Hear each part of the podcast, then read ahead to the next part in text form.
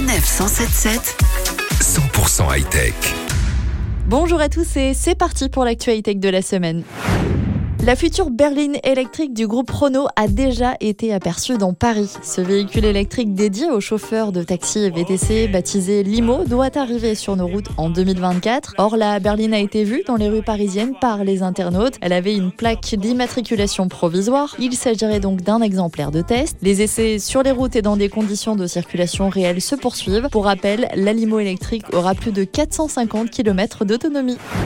On reste avec Renault qui s'associe à Google. Renault a été l'un des premiers constructeurs à généraliser l'écran tactile. Son système maison cède la place à l'Open Air, une tablette conçue avec Google et Qualcomm. Elle est promise plus fluide. Sa mise à jour automatique sera gratuite pendant 5 ans. Ce système fonctionne avec Android OS. La navigation fait donc appel à Google Maps qui a été amélioré afin d'intégrer certaines fonctionnalités comme le planificateur d'itinéraire en fonction de la charge de sa batterie dans le cas d'une voiture électrique. Le système est ainsi capable de proposer euh, un itinéraire alternatif pour aller recharger son véhicule avec le fournisseur de la borne et le temps de charge nécessaire. Les écrans, quant à eux, seront très résistants et insensibles aux rayures sur une durée de 15 ans minimum. Et pour ce qui est de l'écran du tableau de bord, il bénéficie d'un filtre anti-reflet permettant de bien lire les compteurs, même au soleil.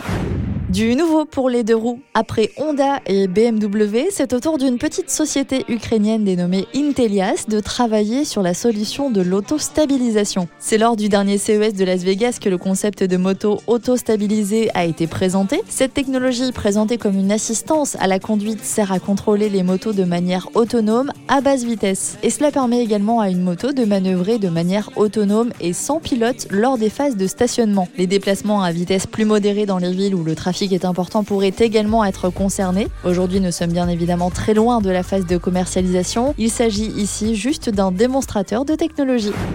Allez, on termine en beauté et c'est le cas de le dire car nous connaissons désormais la plus belle voiture de l'année. Et Cocorico, l'heureuse gagnante est la DS4. La berline compacte hybride a séduit le jury de professionnels de la 37e édition du Festival Automobile International. Le public a quant à lui pu voter pour choisir le meilleur concept car et là aussi c'est une Française qui remporte le prix. La Renault 5 a été élue avec plus de 70% des votes. Retrouvez toutes les chroniques de Sanef 177 sur sanef177.fr.